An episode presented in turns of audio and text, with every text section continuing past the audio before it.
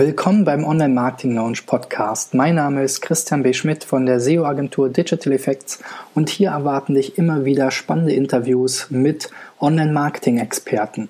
Den Anfang macht Konstantin Rehberg von AO Hostels, mit dem ich über SEO, SEA, Social Media und Affiliate Marketing gesprochen habe.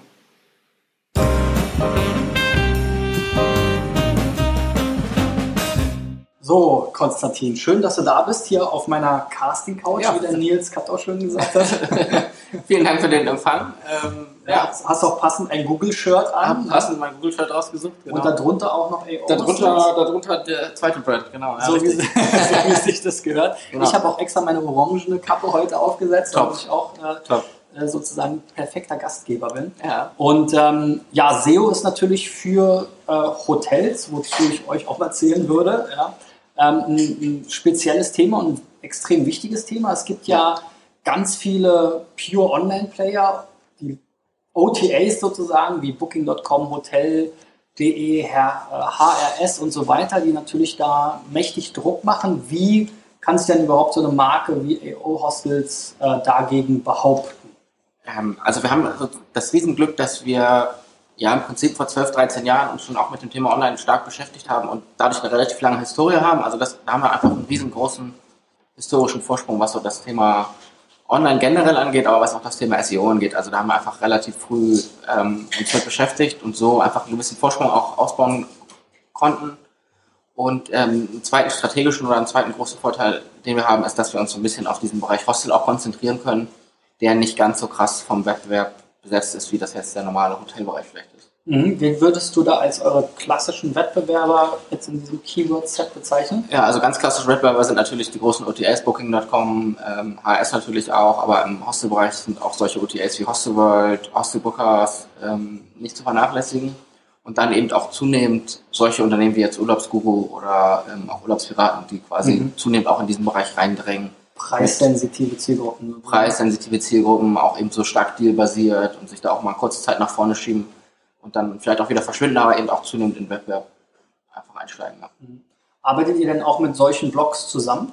Definitiv, ja. Also wir haben äh, quasi Zusammenarbeit eine ganze Zeit lang über Drittpartner gemacht. Also da war dann noch irgendwie ein Vermarktungspartner dazwischen und machen das jetzt zunehmend selber direkt im Affiliate-Geschäft quasi dann mhm. zunehmend auch aktionsbasiert eben mit Urlaubsguru, Urlaubspiraten und so weiter, dass wir da eben auch zunehmend die Kooperation ausbauen und Geschäft generieren, ja. Mhm. Aber jetzt so mit SEO-Hintergrund eher nicht, oder? Ja, weniger. Also ähm, erstaunlicherweise haben quasi die Partner auf der anderen Seite, sowohl Urlaubsguru als auch Urlaubspiraten, schon immer auch bei der Herangehensweise der Content-Kreation nochmal einen extrem SEO-lastigen Hintergrund mhm. und versuchen das schon mit einfließen zu lassen und das versuchen wir natürlich auch zu berücksichtigen oder zu zu steuern so ein bisschen, ja. Wo du gerade das äh, Affiliate-Feld angesprochen hast, das grenzt ja sehr stark ja. in manchen Bereichen an SEO natürlich an. Wie ja. sieht das da so mit diesen Coupon-Themen aus? Also ja, das ist Brand halt, Search. Genau, also Brand Search ist sowieso in der, im Tourismus ein riesengroßes Thema. Da versuchen alle äh, mitzuspielen. Das ist natürlich auch ein klassisches SEM-Thema quasi. Mhm. Ähm, das versuchen wir relativ stark sauber zu halten. Und sonst Affiliate ist im Tourismus weitestgehend ein Coupongeschäft, auf jeden Fall, ja. Und das versuchen wir insofern zu steuern, als dass wir sagen, wir nutzen die Coupons, um die Leute wegzuholen von Booking.com und direkt Konversionen einzukaufen oder Conversions, ja. Jetzt hat sich ja im SEO-Bereich extrem viel getan. Wann, wann, wann habt ihr angefangen mit SEO? Ja, wir haben im Prinzip angefangen, also das Unternehmen ist gegründet worden 2000, 2001 wurde das erste Haus aufgemacht und ähm, ich weiß nicht, 2002 oder 2003 gab es die erste Website und dann ging es eben auch im Prinzip schon eigentlich mit SEO los. Also dann wurden so mhm. die ersten Dinge gemacht. Damals war ich noch nicht dabei, aber damals wurden so die ersten Dinge dann schon in Richtung SEO gemacht. Und im Prinzip läuft es seitdem. Und ja. wurde dann auch hart Backlinks gekauft äh, aus Netzwerken und aus, bei Textbroker 2000 Texte im Monat? Nee, oder? nee glücklicherweise ähm, haben wir nie sozusagen Müll akquiriert oder hatten auch nie Agenturen oder Partner, die uns da quasi Müll akquiriert haben, sodass wir da quasi auch nie Dinge bereinigen mussten. Also das war, mhm. war auch irgendwie ja, im Nachgang muss man vielleicht sagen, auch manchmal Glück gehabt einfach. Naja, andererseits war es natürlich in der Zeit ein Wettbewerbsnachteil wahrscheinlich. Ne? Bestimmt, ne? ja, bestimmt, ja, auf jeden Fall, ja. Wie gehst du heute mit dem Thema Linkkauf um? Äh, ja, wir versuchen weitestgehend organische Links zu generieren, also quasi die wirklich über PR und dann eben auch starkes Nachfassen in der PR-Arbeit und versuchen darüber quasi unser, ja, unser, unser Linkbuilding ja. zu machen, ja. Aber gibt es auch mal Fälle, wo ihr sagt, hier, da ist jetzt also ich Spiegel Online und den Link brauchen wir jetzt unbedingt und dann legen wir da 5000 Euro für auf den Tisch? Nein. Gar nicht. Nee. Okay. Ähm, das ist ja immer noch so ein, so ein, ja, so ein, so ein umstrittenes Thema. Ne? Also einerseits wurde ja. jetzt so ein bisschen das alles so ein bisschen eingedämpft und jetzt fährt es, nachdem alle gemerkt haben, ach, so schlimm war es jetzt doch nicht. Äh, ja, das ist ein umstrittenes Thema, das ist auch ein schwieriges Thema. Also auch für uns, dadurch, dass wir ja keine, kein reiner Online-Player sind, sondern eigentlich ein stark Offline-Business getrieben also stark offline getrieben sind, ähm, passiert es eben auch häufig, dass uns Agenturen oder wer auch immer ansprechen, die halt eher unseriös sind und dann versuchen auch quasi gar nicht direkt das Online-Marketing anzusprechen, sondern halt eher direkt auf C-Level irgendwie anzusprechen und das findet auch schon mal Anklang, weil natürlich die Versprechen hoch sind. Da muss man mal schauen, dass man so ein bisschen gegensteuert. Also mhm. klar, die Verlockung ist nach wie vor da, ja. Ich finde es immer erstaunlich. Es gibt ja diverse Facebook-Gruppen äh, für das Thema Links und ja wer da so alles die Hand hebt, wenn mal wieder einer Forenlinks oder Wikipedia-Links. Auf jeden Fall. Auch ja. bekannte Gesichter dabei, ja, wo ja. ich mir so denke, hm, was macht denn der Kollege da bitte? Mit wem dreht er die Links an oder auf welches Projekt äh, gehen die Links dann am Ende? Ja, ja also klar, also wir müssen natürlich super langfristig immer denken und haben jetzt irgendwie 16 Jahre Historie und wollen natürlich auch in den nächsten 16 Jahren noch agieren mhm. und müssen da natürlich immer schauen, dass wir vielleicht auch mal einen Vorteil liegen lassen, um einfach langfristig dann sauber zu sein. Unabhängig von AO-Hostels, wenn du jetzt morgen deinen Job los wärst und jetzt eine neue ja. Hotelseite oder Preisvergleichsseite starten würdest, äh, ja. würdest du dann auch so ein Mittel setzen, um erstmal schnell Erfolg zu bekommen? Kann bestimmt mal sein, dass man versucht, auch ein bisschen was unorganisch zu pushen. Also ich glaube, dass es in bestimmten Bereichen auch einfach nach wie vor unerlässlich ist. Und so ein bisschen im Hintergrund auf das Wettbewerbsumfeld kann es durchaus sein, dass man nochmal nachhelfen sollte. Ja. Mhm. Und jetzt die neue Antwort ist ja so ein bisschen das Thema Content Marketing. Da mhm. probiert ihr ja auch rum, habe ich gehört. und gesehen. Ähm, wie, wie, ist da deine Einschätzung? Ist das der Heilige Gral jetzt? Also der Heilige Gral ähm, ist es insbesondere für uns derzeit noch nicht, weil wir natürlich immer schauen, dass wir auch relativ clean sind, was unseren Content angeht. Wir wollen halt einfach sozusagen Conversions erzeugen und weniger jetzt auch Content-Monster quasi schaffen. Das überlassen wir so ein bisschen halt wirklich dann auch den Urlaubsgurus und so weiter, die ja auch mehr Dinge miteinander vergleichen können und dafür auch ein paar Vorteile haben sodass wir da für uns tatsächlich noch nicht so den hundertprozentigen Tipping Point gefunden haben. Ähm, haben schon ein paar Aktionen gemacht, die auch teilweise echt gut funktioniert haben, auch mit PR-Hintergrund und so weiter. Aber der heilige Gral ist es für uns als Endprodukt jetzt noch nicht. Mhm. Also sehr transaktional orientiert. Trans sehr transaktional, ja. ja. Okay, und ähm, ja, bei SEO, ähm, da kommt jetzt dann auch so Thema Sprachsuche und ja. alles Mögliche, also alle möglichen neuen Eingaben alternative Suchsysteme. Ich meine, damit habt ihr natürlich sowieso schon zu tun. Ne? Damit haben wir sowieso schon zu tun. drin seid. Auf jeden Fall, sowieso ja auch durch Trivago und weiß nicht, was da alles gibt, TripAdvisor und so. Das ist für uns alles sozusagen Suchorbit, ja. ja. Ist das so eine, so eine eigene Wissenschaft, dass ihr dann guckt, wie kann ich jetzt bei ja. TripAdvisor wirklich, was sind da die Ranking-Faktoren? Wie ja. kann ich das jetzt tweaken, damit ich da möglichst günstig weiter hochkomme? Ja, also wir schauen uns wirklich quasi die einzelnen Kanäle an, die halt auch eine gewisse Relevanz haben. Also im Wesentlichen sind das halt TripAdvisor und Trivago so als, das sind ja keine OTAs mehr, als aus Metasicht quasi. Mhm. Und dann natürlich auch die ganzen OTAs und wir versuchen schon zu ermitteln, auch mit den OTAs zusammen so ein bisschen, was sind sozusagen eure, eure Ranking-Faktoren, was sind aber auch eure Conversion-Faktoren und versuchen darauf einzugehen. Also das ist natürlich sehr contentlastiges Thema, sowohl was die Beschreibung angeht. Du kannst nicht bei jedem OTA deine individuellen Beschreibungen einpflegen. Mhm. Booking.com zum Beispiel arbeitet nur mit Textbausteinen, um das halt super schnell übersetzen zu können.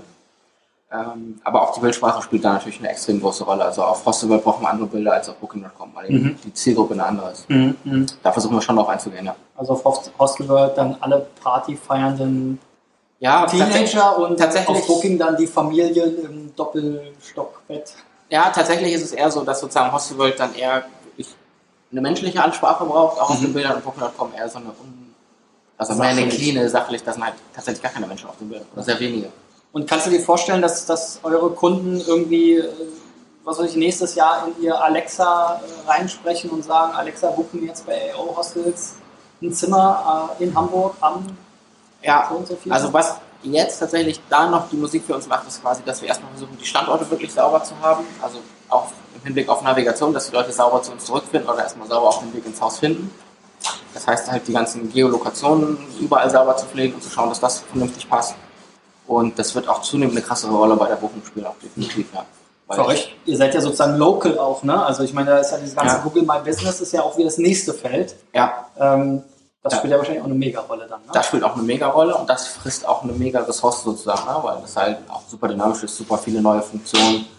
aber auch durch den Einfluss, den die User haben, verändern sich halt super viele Funktionen und du hast halt immer auch den einzelnen Städten irgendwelche anderen lokalen Hoteliers oder so, die halt ein Problem mit dir haben und versuchen da mhm. irgendwie ihre Informationen einzuspielen. Mhm. Und insofern ist es halt wirklich ein, also wir haben für die 34 Standorte, die wir haben, wirklich eine Person, die sich 50 Prozent seiner Zeit nur darum kümmert. Also okay. Wie groß ist euer Team allgemein? Also wir haben, in der ja, wir haben in der Verwaltung in Berlin erstmal so ganz groß zu sagen 100 äh, Leute ungefähr. Und im reinen Online-Team sind wir derzeit 10 Leute. Und wie viel machen SEO? SEO macht davon 100% gesehen gar keiner, weil wir da viel mit Agenturen zusammenarbeiten. Mhm. Ähm, das ist eine Kompetenz, die wir nicht komplett in-house haben wollen, ganz bewusst nicht. Und insofern begleiten wir das da mit zwei, drei Leuten, die da auch einen guten Blick für haben. Ähm, auch jetzt Entscheidung technisch oder halt ähm, nicht technisch.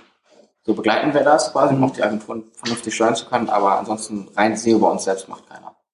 Okay, und kannst du sagen, was macht SEO so an Umsatz oder Buchung oder wie wichtig ist SEO für euch auch wirtschaftlich? Also SEO, ähm, ich kann es jetzt nicht in Euro quasi, oder will ich nicht in Euro sagen, aber ähm, SEO ist ein extrem wichtiger Kanal für uns, weil es eben auch nach wie vor der günstigste Kanal ist. Okay. In der Generierung von Buchungen. Und ist es eher mehr als 50 oder weniger als 50 Prozent? Nee, das ist schon weniger, weil quasi der ganze SEM-Kanal ähm, da eine wichtigere Rolle für uns spielt. Mhm. Auch im Hinblick auf Ausland, weil SEO natürlich für uns auch ein extrem brandlastiges Thema ist. Insofern macht das eher weniger als 50 Prozent aus. Schon angedeutet ist eigentlich der SEA-Bereich. Was ja. gehört denn für dich da alles dazu? Ist ja heute, gibt es ja mehr als eine Suchmaschine, wobei ja. eine definitiv ja. äh, dominiert und es gibt auch noch ein paar andere PPC. Genau, genau. Also ähm, ja, im Wesentlichen konzentrieren wir uns da tatsächlich auf, auf Google. Das macht auch so, würde ich sagen, 95 Prozent definitiv aus. Ähm, weiterhin sind wir auf Sesnam unterwegs, das ist in Tschechien halt. Äh, die haben so, ist immer so ein bisschen schwierig zu ergründen, aber tatsächlich so irgendwas um die 50 Prozent Marktanteil in Tschechien.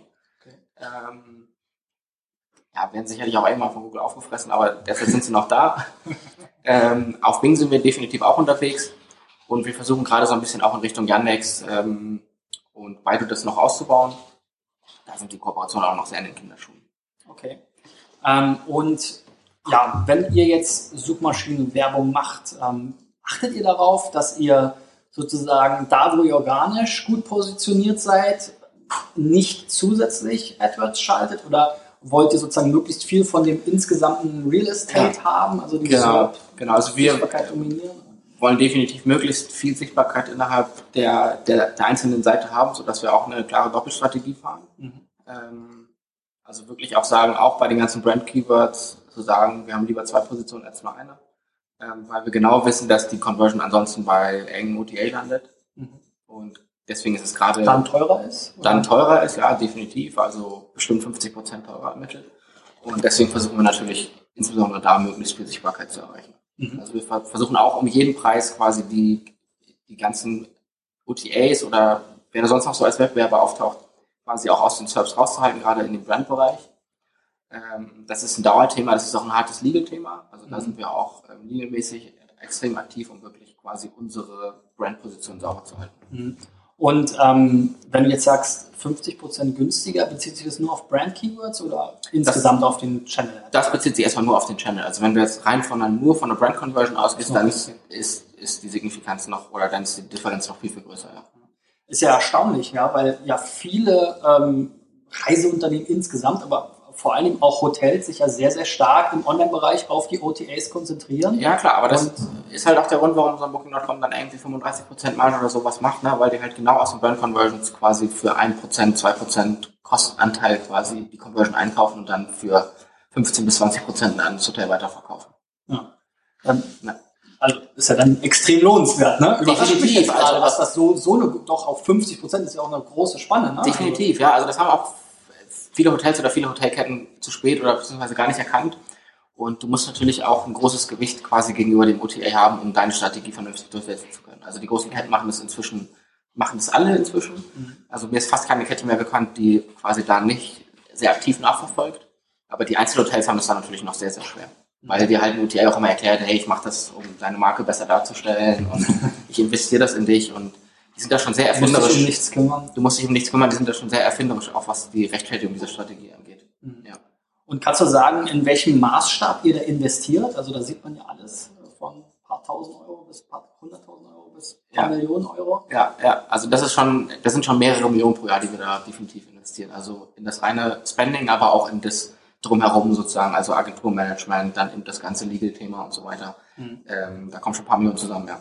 Und da arbeitet ihr ja auch mit Agenturen zusammen, ne? Da arbeiten wir auch mit Agenturen zusammen. Warum macht ihr das nicht in-house, wenn es so einen wichtigen Ja, Umsatzanteil auch hat für euch? Genau, weil wir im Prinzip aus meiner Sicht als Unternehmen nach wie vor zu klein sind, um wirklich die richtig, die Expertise, die wir brauchen, in-house zu haben. Und wir entwickeln auch gemeinsam mit den Agenturen viele Tools oder auch viele datengetriebene Ansätze, weil wir natürlich extrem viele Daten generieren. Und wir versuchen sehr datenlastig zu arbeiten und quasi diese Fachexpertise dann auch wirklich in, in dem Bereich Tools zu entwickeln oder so. Da braucht es eben auch eine Agentur, die auch andere Kunden hat, um das irgendwie auch anderen Kunden ausrollen zu können. Mhm. Aber ist das nicht auch gleichzeitig eine Gefahr, dass dann, wenn die Wettbewerber oder ähnliche Kunden haben, dass das dann auch denen zugutekommt? Ja, das ist, das ist Also ist ja nicht eure Inhouse-Kompetenz sozusagen, sondern Ja. es ist ja dann schon die Kompetenz, bleibt ja in, in der Agentur. Ja, der Drittdienstleister. Definitiv. Also wir versuchen schon immer die Kompetenz auch ein Stück weit zu übertragen auf uns, dass, dass das quasi nicht verloren geht. Aber klar, die Gefahr, dass quasi auch ein Wettbewerber oder ein, direkt, ein sehr direkter Wettbewerber bei der gleichen Agentur anheuert, die ist erstmal schon gegeben. Mhm.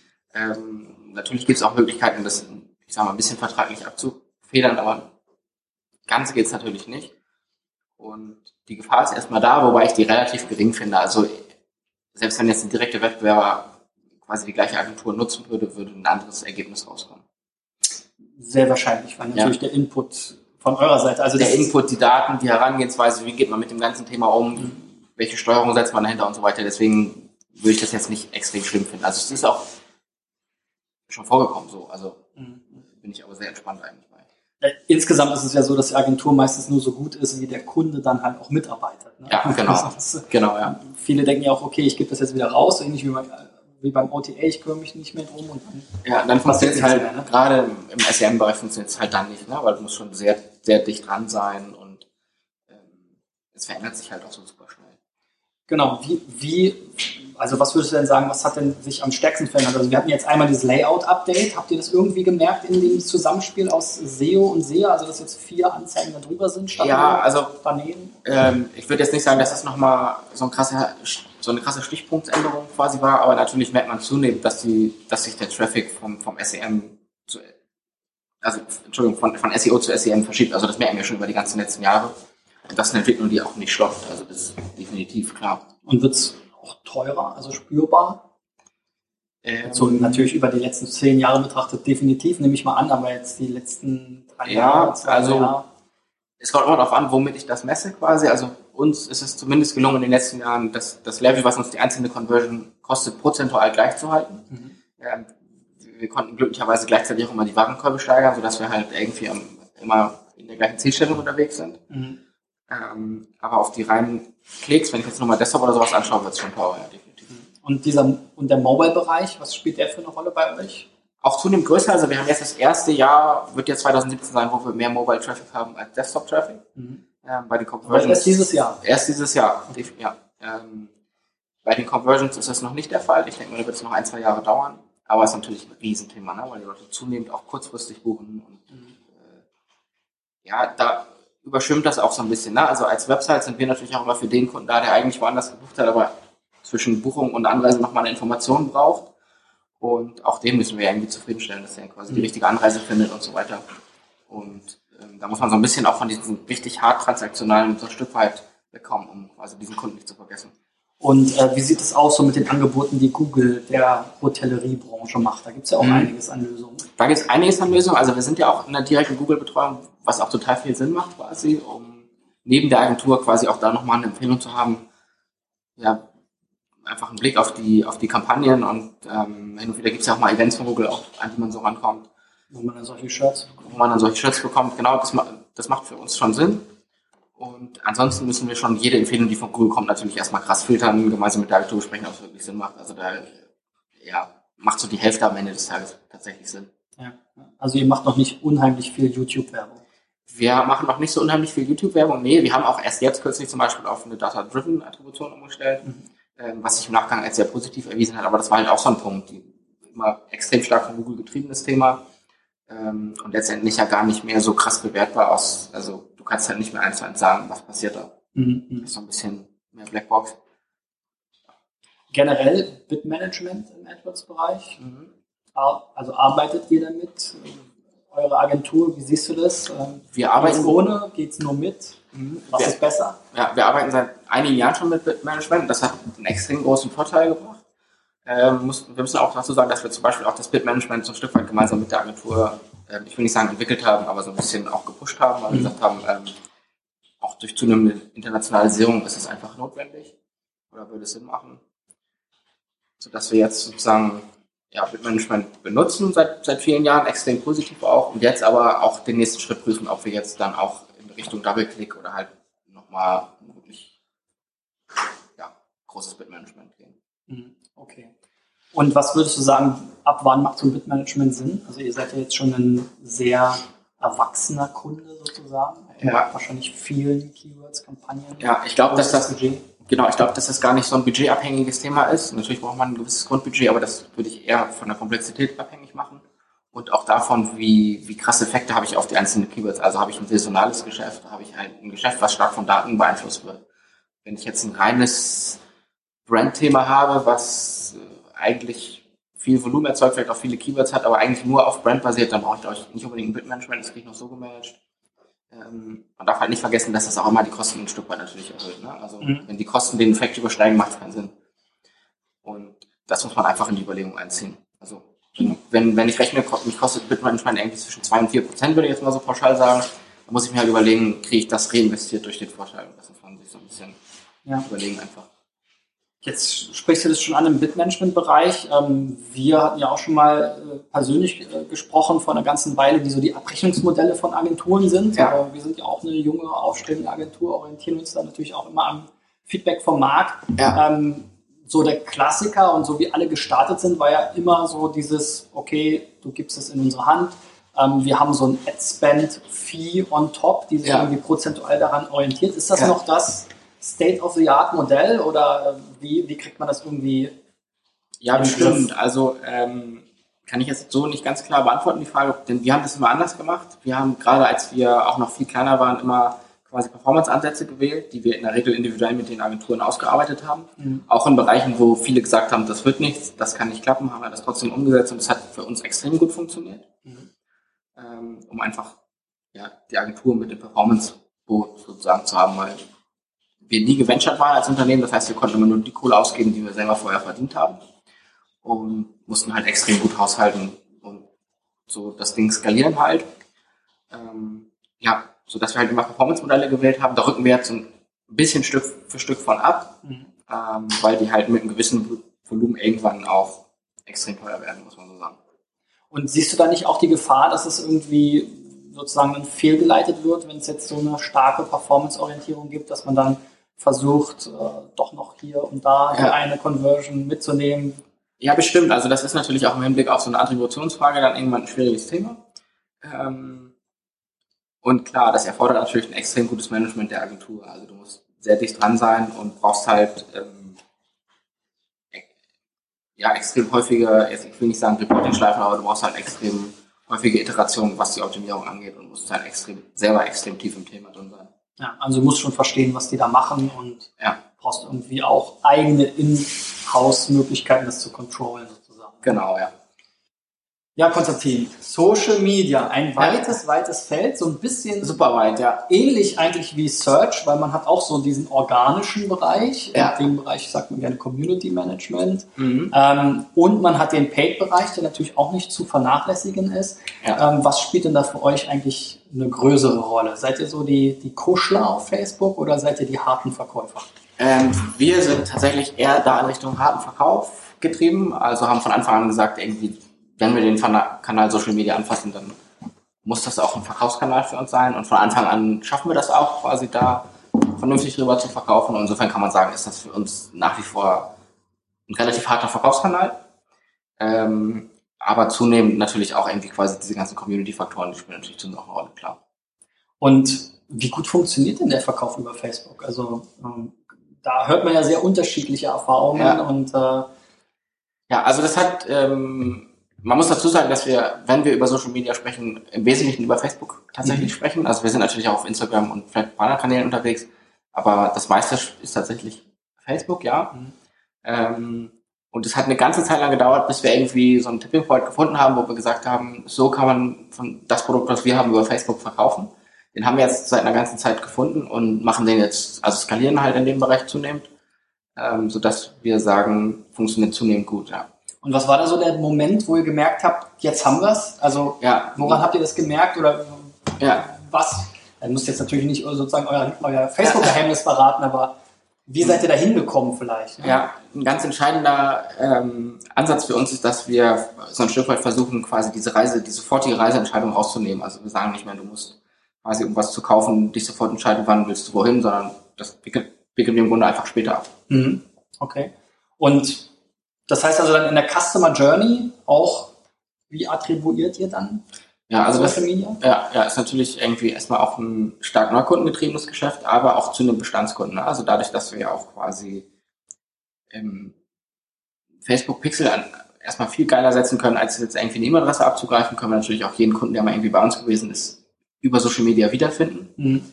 Und halt auch die Leute, die vielleicht gar nicht eine Buchung getätigt haben. Also klassischerweise kann ich dich halt nur ansprechen, wenn du gebucht hast. Ja. Aber deine, deine Familie kann ich in der Regel schon gar nicht ansprechen, weil ich nie Daten von denen habe. Mhm. Aber dadurch, dass jetzt die Leute vielleicht auch mal ein WLAN oder sowas benutzen, kann man da ja, auch mehr Daten generieren. Mhm.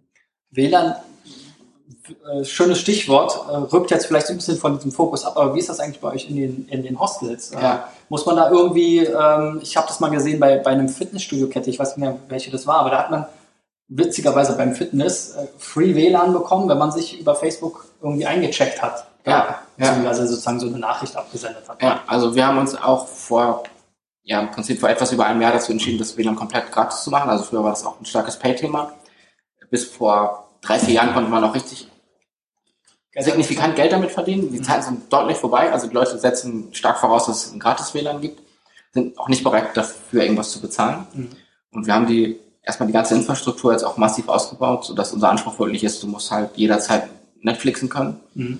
Ähm, das ist so der Anspruch erstmal dahinter. Und dann sagen wir aber, ähm, du musst es auch benutzen können, ohne jetzt deine Daten wirklich vertecken zu, zu müssen. Also du kannst auch ohne komplett Daten zu hinterlassen. Gibt immer noch so ein bisschen, je nach Land, so ein bisschen rechtlichen Anspruch. Mhm.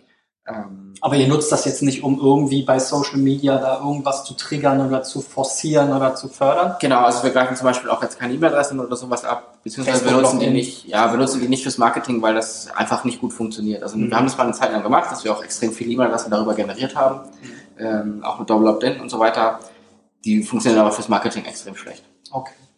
Gut, ähm, zurück zu Social Media. Du hast ja schon mal gesagt, äh, Facebook ist ein wichtiger Kanal. Da gehört natürlich vor allem auch Facebook Ads dazu. Ja. Ähm, das ist ja ein, sozusagen neben Google AdWords das wichtigste ja. Werbeprodukt der Welt ja, äh, geworden. Ja, definitiv. In, Im digitalen Zeitalter. Was, wie, wie, würdest du da den Vergleich zu AdWords ziehen? Vielleicht von, von Spendings und, und auch Outcome von den Entwicklungen. Was spielt das für eine Rolle bei euch? Wie wichtig ist das? Ja, also auch zunehmend wichtig. Ne? Also wir haben extrem große ähm, Zuwächse auch, was das, was das Budget angeht, was über Facebook rausgeschossen wird. Und man kann das mal so ein bisschen damit vergleichen, man sieht jetzt bei Facebook eigentlich die gleiche Entwicklung, die man bei Google vor ein paar Jahren gesehen hat. Ne? Also ständig wechselnde Key-Accounts und so weiter. Mhm. Ähm, so ein bisschen Unsicherheit und auch, auch seitens Facebook. Was will man eigentlich so ganz genau? Wo soll es hingehen? Ähm, wie soll es laufen? Wer soll die Budgets betreuen und so weiter? Also da ändert sich halt super viel, auch was das ganze Management angeht. Aber die Budgets wachsen unheimlich schnell und ähm, ich bin auch der Meinung, dass der Kanal noch viele, viele Jahre da sein wird. Also man mhm. hat ja immer wieder so die These, irgendwie Facebook ist tot oder was auch immer. kann ich, kann ich ja, kann ich auch überhaupt nicht bestätigen. Also insbesondere auch, wenn man sich die Zahlen anschaut. Also wir haben ja ein extrem junges Publikum, das heißt, wir müssten eigentlich auch extrem viel Traffic oder viele Berührungspunkte mit diesen ganzen, mit, mit allen anderen Netzwerken haben. Die haben wir auch, aber Facebook ist einfach der ungeschlagene King. Mhm. Naja, es wird ja immer so ein bisschen gesagt, es gibt ja verschiedene so Generationen, so die Generation Facebook, da zählen wir sicherlich mit dazu. Ja. Aber Facebook ist auch immer so ein bisschen das Familienfest irgendwie. Also da ist ja, genau. irgendwie jeder noch, weil das ist so das, was alle genau. miteinander verbindet. Genau. Wie aktiv die dann da sind, auch in ihre eigenen Mitteilungs. Ja, und du hast natürlich das, das, das, das, was du nie vergessen darfst, ist, du hast eine ganze Reihe von im Prinzip inaktiven Accounts, die nie was posten, die nie was liken, aber die kannst du halt trotzdem über eine Ad abgreifen, ne? weil die sich immer ihre Timeline anschauen, alles durchlesen, alles. Also die interagieren Ja. trotzdem, die sind halt nur nicht sichtbar, die darfst du nie vergessen. Ja, also die konsumieren halt vor allen Dingen. Reine Konsumenten, ja genau. Ja. Okay, und vielleicht nochmal nachgehakt, so vom Verhältnis, AdWords hat es ja schon mal gesagt, da investiert ihr im Jahr auf jeden Fall Millionenbeträge. Ja. Äh, Ist das schon vergleichbar bei Facebook oder ist das noch Das deutlich ist, weniger? Ja, das ist schon noch deutlich weniger. Also das ist jetzt nicht äh, in, in Millionengröße, Ja, aber das ist schon, ja, das ist schon definitiv signifikant. Ja. Okay. Und arbeitet ihr da auch mit einer Agentur zusammen wahrscheinlich? Da arbeiten wir auch mit Agenturen zusammen, ja. Die gleiche, die auch AdWords betreut oder Das- sind es unterschiedliche Nee, das ist bei uns die gleiche. Also innerhalb der Agentur sind das verschiedene Teams, aber ähm, das ist schon die gleiche Agentur, ja. Okay. Ähm, ja, super. Dann gehen wir nochmal auf die anderen Social Media Themen ein, weil ist ja auch super spannend. Also ein großes, großes Trendthema ist ja das ganze Influencer-Ding. Das führt Ja. uns dann auch ein bisschen weg von Facebook, weil es Ja. ja tendenziell eher ein Instagram-Thema ist Ja. und auch YouTube. Ähm, Ja, ich weiß nicht, Twitter ähm, spielt wahrscheinlich nicht so für uns jetzt nicht so die Rolle, ne? aber halt auf jeden Fall Instagram und ja. Ja, wie, wie, also wie muss ich mir jetzt als Influencer das vorstellen? Ähm, springt dann da eine kostenlose Nacht äh, für mich raus und dann muss ich da Fotos machen oder wie, Ja. wie, wie versucht ihr das? Also, Weil ja. ihr habt ja jetzt nicht einfach ein Produkt, was man so schön in die Kamera halten kann und sagen kann, ach, Ja. jetzt fühle ich mich aber total toll, nachdem ich diese Creme benutzt habe. Genau. Ähm, also da haben wir tatsächlich die ganze Palette, also von professioneller Zusammenarbeit mit Agenturen, ähm, die es ja durchaus gibt, bis halt wirklich, da steht der Einzelne vor der, an der Rezeption und sagt, er ist ein Influencer, er hat einen Blog und er muss jetzt hier unbedingt gratis pennen und braucht noch gratis Frühstück und braucht auch auf jeden Fall Champagner zum Frühstück, obwohl es das bei uns nicht gibt. Also, um, ja, also definitiv. Also da geht es wirklich die ganze Bandbreite von oben bis nach unten. Okay. Und ähm, das ist natürlich auch ein Thema, wo am Ende des Tages jeder irgendwie ein bisschen mitreden will. Also das ist halt kein reines Online-Thema mehr, was irgendwie abgekapselt funktioniert, sondern das ist halt wirklich ein Thema, wo die ganze Unternehmenskommunikation mit involviert ist. Und wie geht ihr, also habt ihr da eure, euer Personal dann geschult, wie sie damit umgehen sollen? Also das, was, was passiert dann, wenn ich mich Ja. da hinstelle und sage, ich hätte jetzt aber gerne das Champagner-Frühstück? Ja, genau. Also wir haben das für uns so gemacht, dass wir ähm, versuchen, in jedem Haus einen eigenen Influencer zu installieren. Also wir nennen die Insider für uns. Und ähm, die fliegen wir oder äh, die schicken wir regelmäßig nach Berlin, um halt gemeinsame Events mit denen zu machen, sodass wir die ein bisschen ausbilden, dass die quasi auch die lokalen Seiten administrieren, ein bisschen Action da reinbringen. Aber Mitarbeiter sind. Mitarbeiter sind Ja. das ja definitiv, das sind Mitarbeiter, häufig halt direkt aus der Zielgruppe, Mhm. die aber dann auch einfach ja vor Ort dann so ein Thema halt handeln können, so ein bisschen beurteilen können, macht das Sinn, gebe ich dem jetzt eine gratis Übernachtung, die können das einfach so ein bisschen dann. Und die haben dann den, auch den Spielraum. Also wenn die dann sagen, Mensch, ja, oh, Kaya, den kenne ich. Ähm, Ja. Super, der hat irgendwie 100.000 YouTube-Leute, dann Ja. fährt er auch mal zum Aldi und holt einen Shampoos oder Ja, der er holt dann, ja, ja, der holt dann, der holt dann kein Shampoos. Also wir, wollen natürlich immer versuchen, dass die Leute irgendwie zum Produkt matchen quasi. Aber die haben da schon Spielraum vor Ort, das zu entscheiden. Ja. Okay, cool. Und du hast gesagt, mit Agenturen arbeitet ihr zusammen. Es gibt ja auch eine ganze Reihe, also ich weiß gar nicht, ob man die jetzt als Agenturen bezeichnet, aber so Netzwerke. So, So Marktplätze oder sowas. genau, ne? ja, was es ja früher für Links, oder gibt es Ja. vielleicht für Links immer noch, aber Ja, früher ja, sehr ja. viel auch für Links und für Blogs gab. Und Ja, Jetzt halt ist dann für Influencer. Ja, genau. Und jeder ist der Größte, genau. Gibt's also halt wenn man so eine Marktplatzsoftware entwickelt hat, kriegt, hat wahrscheinlich die nächsten 100 Jahre immer mal wieder was Neues dafür. Ja, genau. Definitiv, ja. Also die haben wir natürlich auch ähm, mehr oder weniger alle hin und wieder mal bei uns. Also ähm, wir arbeiten mehr mit Agenturen als mit Marktplätzen zusammen, weil in der Regel ist es halt so, oder das ist unsere Erfahrung, dass die, die besseren Influencer in, auch eher bei Agenturen unterkommen, als auf Marktplätzen unterwegs zu sein. Mhm.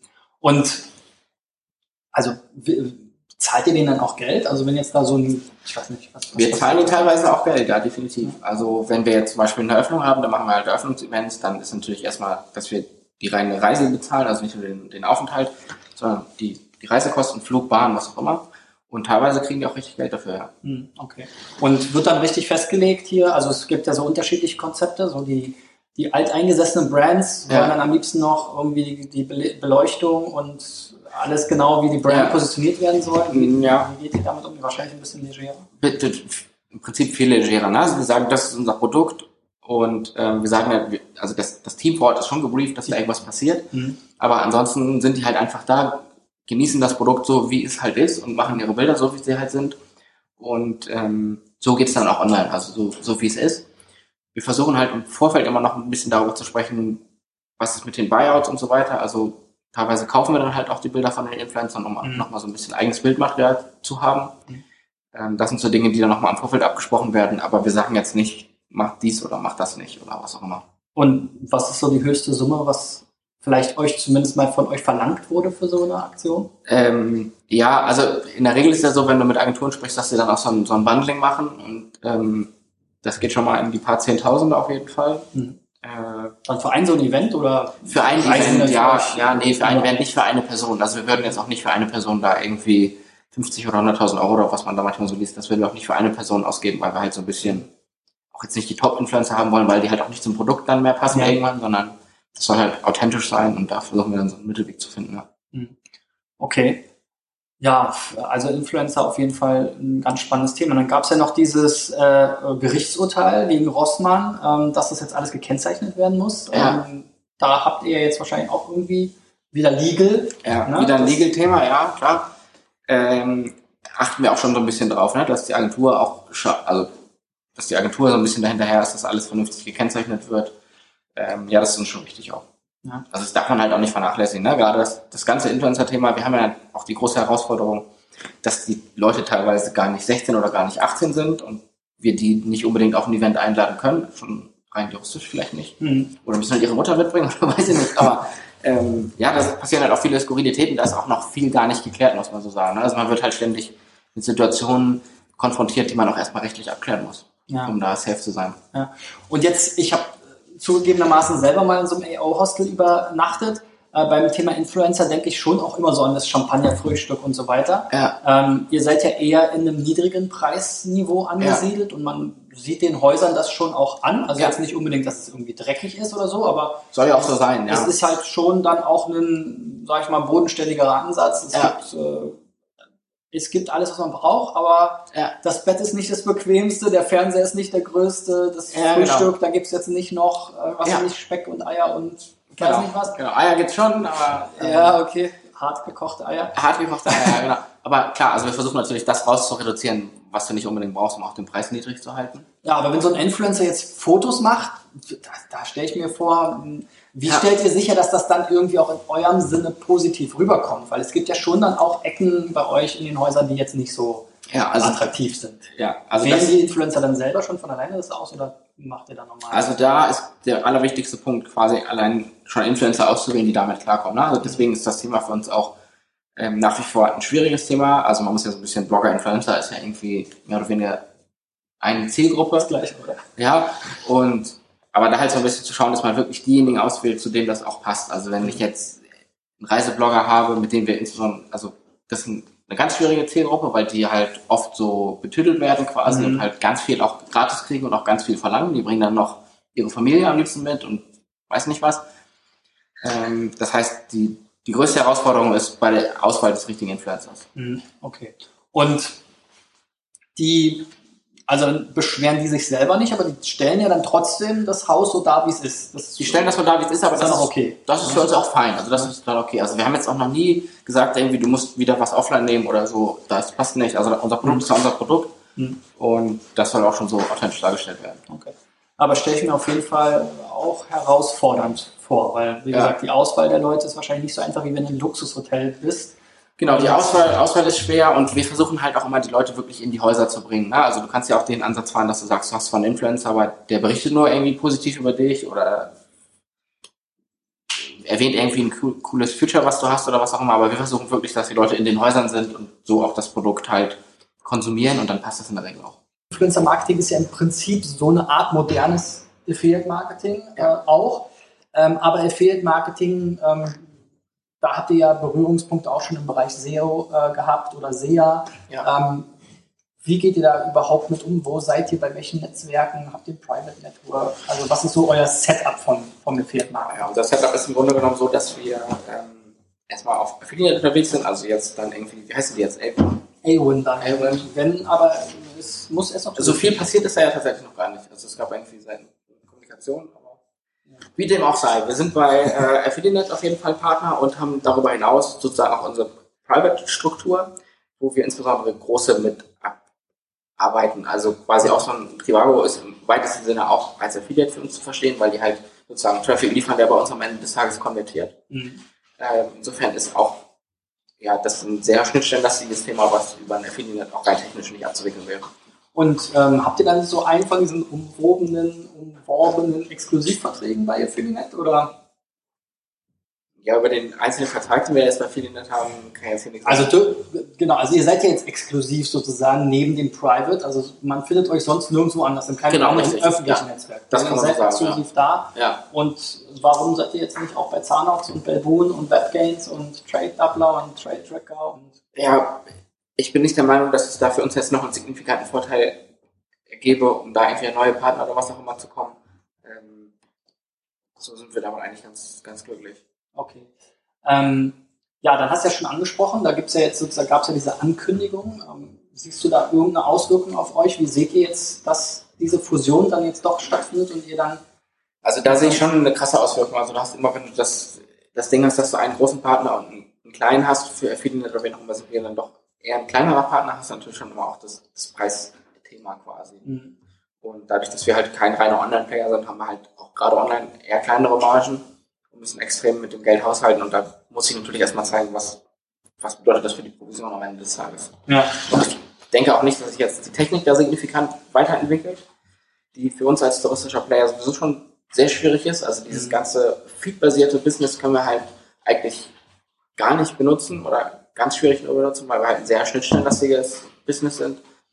Und ja, da würde ich mir schon wünschen, dass sich da noch ein bisschen was tut, aber ich sehe es jetzt derzeit nicht. Und ähm, gibt es nicht auch irgendwie touristische Lösungen für Affiliate Marketing? Also ich kann mich erinnern, dass es da mal so das ein oder andere Tourismus-Netzwerk gab. Äh, gibt's schon auch, da sind wir jetzt tatsächlich nicht so unterwegs, weil wir halt quasi mit den großen touristischen Playern dann halt auch direkt Kooperationen abschließen und äh, mit den eher kleineren, ja, das nicht. Und wie ist das Verhältnis? Sind jetzt so die Trivagos dieser Welt, machen die 80% des Affiliate-Umsatzes, so wie man das so schön immer sagt? Oder ähm, Ja, wenn man jetzt das so Trivago, Kleinvieh? Oder? ja, wenn man jetzt Trivago damit reingerechnet, dann ist das schon ein riesengroßer Anteil. Ähm, wenn man das mal rausrechnet, um es vielleicht ein bisschen sauberer zu beurteilen, dann ist halt quasi Urlaubsbüro quasi der größte Partner für uns in dem, in dem Themenfeld, aber auch erst seit ein, zwei Jahren, also die, Mhm. ja, extrem schnell gewachsen. Und ja, dann gibt es natürlich so die, die großen Gutscheinplayer oder die großen Couponing-Dienstleister, die bei uns auch eine signifikante Rolle spielen. Und dann kommt quasi ganz viel kleinteiliges Das wie eine. Sparwelt und Sparwelt, ja, Gutschein-Pony, wie die alle heißen. Sparwelt, ja, Gutscheinpony, halt mein Dank, äh, mein Dank oder wie heißen die? Mensch, danke. Mensch, danke, so, Entschuldigung. Coupons, Coupons von You muss ich unbedingt noch erwähnen. Ähm, genau, genau, genau. Ähm, ja, mit denen arbeiten wir total gerne zusammen, mit, mit allen, wie sie da sind, weil wir da halt auch in der Regel individuelle Pakete zusammenschnüren, um mit dem Partner da irgendwas optimal zu fördern. Coupons ist ja so ein bisschen so eine Hassliebe im Affiliate-Marketing. Also es geht nicht mit, es geht nicht ohne. Jetzt sagst du, Ja. du machst das ganz gerne. Ja. Ähm, was- Wir machen das aus, aus dem Grund gerne, weil wir halt sagen, in dem Moment, wo jemand einen Gutschein benutzt, kann der halt nur exklusiv über unsere Seite das Produkt kaufen. Also du kannst halt bei Booking.com den Gutschein nicht einlösen. Mhm. Und wenn man jetzt mal davon ausgeht, dass eine branchenübliche Kommission irgendwie zwischen 15 und 20 Prozent liegt, das ist für uns zum Glück nicht der Fall, aber ähm, äh, Branchenschnitt wird das irgendwo so sein. Und du hast einen Coupon, der halt das, den Preis um 10 Prozent reduziert, dann hast du halt einen guten Schnitt gemacht. Und du hast halt einen Direktkunden gewonnen. Ja. Das Problem ist halt, dass die OTAs dir extrem wenig Kundendaten übermitteln. Also die geben nicht mal mehr eine E-Mail-Adresse zum Beispiel preis. Mhm. Und plus die Affiliate-Gebühr, aber die ist dann ja wahrscheinlich bei, für die Coupon-Affiliates auch niedriger, als wenn man jetzt einer ohne Coupon kommt. Ne? Ja. Und ähm, wie sieht so das ganze Thema Brand-Building aus? Ich meine, bei euch läuft ja ein bisschen was mit Brand. Ja, Ähm, extrem, extrem krasses Thema. Das hatten wir auch in dem, in dem SEM-Teil schon angesprochen. Also da ist halt die Herausforderung, wirklich die Marke sauber zu halten, ähm, auch international sauber zu halten. Und das ist dann halt auch ein stark juristisches Thema. mhm. Und das gestatten wir wirklich niemanden. Also auch großen Partnern wie Booking.com und so weiter gestatten wir kein, gestatten wir kein Brand. Kein Aber. Booking.com würdest du jetzt schon nochmal in eine andere Kategorie zählen. kein- ne? ja, das ist Also kein Affiliate, ja. Affiliate. Also Genau. Affiliate ist, sobald ein Klick zu euch kommt, also aus dem Genau, Preisvergleich wenn, zum wenn die Beispiel. Conversion am Ende des Tages bei uns stattfindet, Ja. dann, dann ist es ein, ein Affiliate. ja. Und ähm, jetzt ist ja im E-Commerce-Bereich Affiliate Marketing immer schon auch traditionell ein recht großer Teil gewesen. Wir Ja. Haben ja schon oft über so Maßstäbe gesprochen. Also SEA ist auf jeden Fall bei euch sozusagen der Champion. Ja, SEO auch sehr, sehr äh, relevant. Social Media ist Ja. am Wachsen. Welchen Anteil macht, macht Affiliate Marketing aus, wenn jetzt, Ja, je nachdem, ist- wie du rechnest? Ne? Ja, ja, je nachdem, wie du rechnest, das ist schon am Ende des Tages zweistellig, aber sehr niedrig zweistellig. Mhm. und aber auch sehr stark aktionsbasiert. Also gerade jetzt, wenn man halt quasi über sowas wie Urlaubsguru oder so nachdenkt, dann ist das natürlich schon ein extrem aktionsbasiertes Geschäft ist dann halt zur Weihnachtszeit mal sehr hoch und vielleicht mal ein, zwei Monate sehr niedrig. Mhm. Und ähm, ja, du hast ja schon gesagt, ihr habt dann auch so ein bisschen Exklusivvereinbarungen auch mit den Publishern, ja. Spezialvereinbarungen. Mhm. Ähm, wie, wie, sehen die so aus? Wen wählt ihr da aus? Wie sind so generell so die, habt ihr so eine Standardprovision und dann ja, also halt On-Top-Sachen oder macht ihr regelmäßig so Rallyes oder habt ihr irgendwelche Staffelungen? Oder? Ja, Rallyes oder so machen wir jetzt nicht. Also wir haben auch keine Standardprovision, sondern wir versuchen wirklich im Einzelgespräch mit dem Partner quasi Deal auszuarbeiten, der sich natürlich aus einer Provision zusammensetzt, der sich aus dem zusammensetzt, was am Ende des Tages verkauft wird, wie sind die Laufzeiten und so weiter. Da versuchen wir was ganz Individuelles zusammenzuschnüren und versuchen natürlich auch immer abzuwägen, dass wir jetzt nicht einen Partner in die extreme Abhängigkeit für uns holen, sodass mhm. wir quasi auch immer, ja, was die Provision angeht, eine große Freiheit haben. Okay. Aber jetzt für das Affiliate-Partnerprogramm gibt es wahrscheinlich schon irgendwie eine Standardprovision. Ja, da gibt es eine Standardprovision, definitiv. Da gibt es drei Sätze. Also wir unterscheiden da zwischen einer Gruppenbuchung, die halt einen sehr hohen Warenkorb hat. Mhm. Ähm, die ist tatsächlich nur 2% im Standard und dann gibt es quasi die normale Buchung. Ähm, und dann gibt es nochmal eine Gutscheinbuchung, aber die sind alle bei uns ein Stück unter 10 Prozent. Okay. Sodass wir da halt auch ein bisschen für einen guten Partner ein bisschen Spielraum noch haben. Und ähm, die Direktkooperation sozusagen mit Affiliates, hast du gesagt, da habt ihr auch eine Lösung für. Was, was benutzt ihr da für eine Software? Also da habt ihr ja wahrscheinlich nicht selber gebaut. Nee, genau. Also ähm, da haben wir tatsächlich gar keine Software dahinter, weil wir keine brauchen, sondern wir haben dann quasi Produkte sozusagen, die wir individuell aufsetzen und dann sagen wir einfach, alles, was von dem Produkt abverkauft wird, ist Teil des Deals. So ah, okay. ist es in der Regel dann ausgearbeitet. Okay. Und wenn dann der User sozusagen nochmal über die normale Website kommt, dann ist der Affiliate raus? Dann ist der Affiliate raus, ja. Okay. Das heißt, wenn wir jetzt einen CBS Summer Sale irgendwie aufsetzen, dann würden wir halt ein Produkt dafür kreieren quasi, was mhm. irgendwie an den Namen geknüpft ist und alles, was darüber abverkauft wird, ist dann halt und wie handelt ihr das dann im Hintergrund so mit den Verfügbarkeiten? Habt ihr ein eigenes Kontingent für die Partner? Oder? Ja, da, da haben wir schon eine Logik gebaut, die haben wir auch selber gebaut, dass wir quasi das alles komplett steuern können und die einzelnen Partner mit verschiedenen ja, Verfügbarkeiten dann füttern können, sodass wir das relativ stringent handeln. Mhm. Und das fließt natürlich auch quasi in die ganze Preisfindung und so weiter mit ein. Und ja, jetzt nochmal vielleicht kurz zurück auf die Affiliate-Netzwerke. Das hast du so kurz gesagt auf Affiliate abgebügelt. Ja. Ähm, jetzt habt ihr ja mit Affiliate äh, wahrscheinlich, wie lange arbeitet ihr mit denen zusammen? Ich müsste jetzt lügen, um es genau zu sagen, aber bestimmt ja, fünf, sechs Jahre. Drei Jahre, ne? Ja. Ähm, und, und da ist noch nie mal so die Idee gekommen. Ich meine, da haben ja wahrscheinlich alle bei euch angeklopft, oder? So bei Boon und Zanox und so weiter. Die haben schon bei uns angeklopft. Ähm, aber da wir das Thema tatsächlich sozusagen intern managen, haben wir gesagt, wir wollen uns da auf einen Partner konzentrieren und wollen quasi jetzt nicht noch eine zweite Baustelle aufmachen. Das wäre die nächste Frage gewesen. Ja. Keine Agentur in dem Fall. Da haben wir tatsächlich keine Agentur für, ähm, weil wir ja einfach quasi das ganze Genre-Tracking und so weiter dann auch relativ gut intern abarbeiten können. Mhm, mhm. Okay. Ja, und Affiliate Marketing ist ja auch im Wandel. Ähm, Thema Customer Journey, ja. Attribution sind ja. ja. auch alles so Themen. Wie, wie geht ihr damit um? Was habt ihr da für Lösungen? Ähm, also verschiedene, ne? Also Attribution ist natürlich auch irgendwie ein sehr analytisches Thema quasi, was damals auch stark quasi an die Tracking-Software mit Google Analytics geknüpft ist. Und ansonsten beobachten wir den Wandel natürlich sehr genau. Ne? Also ich denke, dass es sich halt stark individualisiert und mein Wunsch ist oder meine Hoffnung ist auch, dass es sich stärker mit dem, mit dem Influencer-Part auch verknüpft. Ähm, heute hast du ja auf der einen Seite den Influencer, aber es gibt jetzt noch nicht so die richtige Lösung, dass der Influencer zum, zum Affiliate wird. Und ich bin schon der Meinung, dass sich diese beiden Themen weiter miteinander migrieren müssen, damit auch das, insbesondere das Influencer-Thema, auch in den nächsten Jahren weiter Bestand hat, weil das halt von den KPIs her sozusagen extrem schwierig zu tracken ist, gerade in so einer starken Performance-Welt, in der wir unterwegs sind. Und da bräuchte es eigentlich so eine tiefere Verknüpfung auch in das Produkt rein. Also jetzt einfach den Influencer einmal zu buchen und zu sagen, danke, tschüss quasi. Mhm. Ähm, das kann es, glaube ich, in den nächsten Jahren nicht sein, sodass es da wirklich eine tiefere Verknüpfung braucht, dass die Influencer sich in dem Produkt irgendwie wiederfinden, zumindest auf den Landingpages oder irgendwie den Verkaufsprozess begleiten. Und es da einfach eine, eine tiefere Verknüpfung gibt und dann liegt es halt total nahe, das auch als Affiliate ähm, anzubinden oder zu sagen, der, der Influencer an sich ist auch an den Verkäufen, die er da generiert, irgendwie beteiligt. Und jetzt seid ihr ja ähm, sozusagen übernommen worden kürzlich. Ja. Ähm, du hast ja sehr oft von dieser Performance Strategie gesprochen, auch dass ihr sozusagen immer das Geld investiert, was ihr verdient habt als ja, ehemaliges Familienunternehmen. Ja. Was ändert sich da jetzt in, in dieser Konstellation, vielleicht auch für den Performance-Bereich? Ja, also da ändert sich eine ganze Menge im Hinblick auf Reporting halt, dadurch, dass wir jetzt quasi Teil eines großen Private Equities sind, ähm, die, die, zum Beispiel unter anderem auch Beteiligung in Airbnb, Spotify und so weiter haben, Uber. Ähm, die haben natürlich eine ganze Menge Know-how, was auch quasi die Skalierung von, von jetzt Online-Produkten angeht. Aber da ändert sich eine ganze Menge im Hinblick auf ja wirklich Reporting und auch ja, kurzfristigere Ziele dann? Kurzfristigere Ziele, zum Beispiel halt auch, ähm, ja, das man, als Familienunternehmen ist natürlich super, super langfristig geprägt und als Private Equity ist der Horizont eher ein bisschen kürzer, aber auch ganz bewusst, also auch offen so kommuniziert, dass jetzt nicht mhm. das unter verschlossenen Türen passiert, sondern das ist eher auch ein kommuniziertes Thema. Und gibt es da jetzt zum Beispiel im Kanal Affiliate Marketing schon irgendeine konkrete Auswirkung? Also dass ihr jetzt noch mehr, also dass ihr irgendwie mehr auf Partner zugeht oder neue Deals anbietet? Also kon konkrete, also der, der Deal ist jetzt ja äh, ungefähr ein Dreivierteljahr her, also Jahreswechsel war so der Stichpunkt. Das heißt, konkrete Auswirkungen auf die tägliche Arbeit gibt es bis dato noch nicht. Also das sind wirklich Auswertungs-Reporting-Themen und ähm, dann auch Budgetierungsthemen quasi, die dann halt auch das nächste Jahr betreffen. So sind die Auswirkungen, aber Auswirkungen in die tatsächlich operative tägliche Arbeit gibt es noch nicht. Aber ich kann mir also schon die, vorstellen. Die wird es, glaube ich, auch so für den Einzelnen, glaube ich, gar nicht geben.